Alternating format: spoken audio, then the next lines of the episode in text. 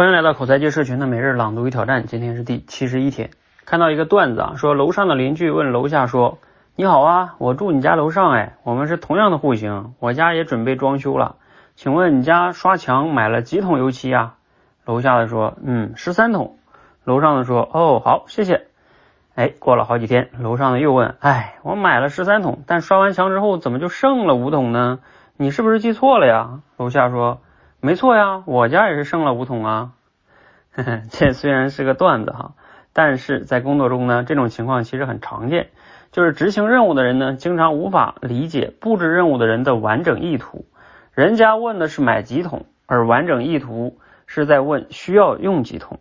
领导说的是客户约的会，怎么他们还迟到呢？领导关心的呀，不是迟到的问题，而是咱们的客户关系是不是出问题了。你看啊，通过自己的经验完整的定义他人的意图，这是人工智能永远也做不到的地方，也是人永远不能放弃的沟通优势。沟通优势。好，摘自罗胖六十秒哈。什么是听懂？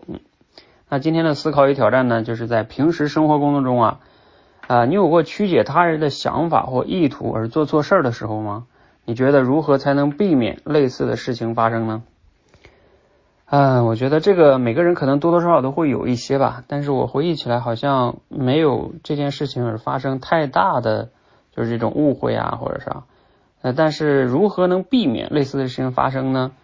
我想想，在工作中有时候还是挺常见的，就是比如说我们去给同事分，嗯，让大家去做一件事情的时候，有时候也许是自己也没有想清楚，或者是大家以为对方明白了是吧？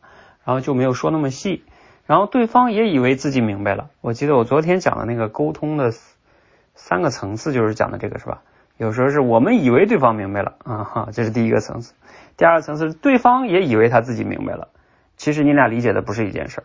还有一个，就第三个层次是比较好的，你们两个确实都理解了，然后也理解是一致的哈，那就是跟这个是相似的。我觉得如何能避免这种事情发生呢？呃，其实很多的时候，第一点，从自己的信念层面上，认知深层次的认知层面，就是不要老想着自己是对的，就是一定要有这种开放的心态，要保持说，嗯，我有可能是不对的，然后你才有可能能静下来去认真听。好，这是从内认知层面上。另外一个就是在倾听的时候，能专注的去真正的听对方到底在说什么。能抓住重点，快速的理解对方的这个重点，不要先入为主，不要听到对方说了个某个词、某个某几个词，你就以为自己理解了。呃，这个时候我们以前带大家去练那个呃聊天训练的时候啊，包括我们练即听即说呀啊，我发现很多时候大家都会发生这种问题，就是别人刚说了嗯几句几句话或者一两个词，你就以为你理解了，然后你就很着急的去表达你的想法，那这个时候可能你就理解偏了。好，所以这个时候我们在倾听的时候啊，呃，一定要去记得要全全部听听完哈。虽然说这个是个道理哈，但是就是我们做的时候啊，不要不要特别以为自己一定是对。第二，认真听。第三个，嗯，如果你要想更保准的话，最好是可以做一些确认。就是当比如说你听完别人说话，尤其是当你不太确定的时候，你可以把对方的意思简单的概述一下，然后跟对方确认。这样的话呢，往往就。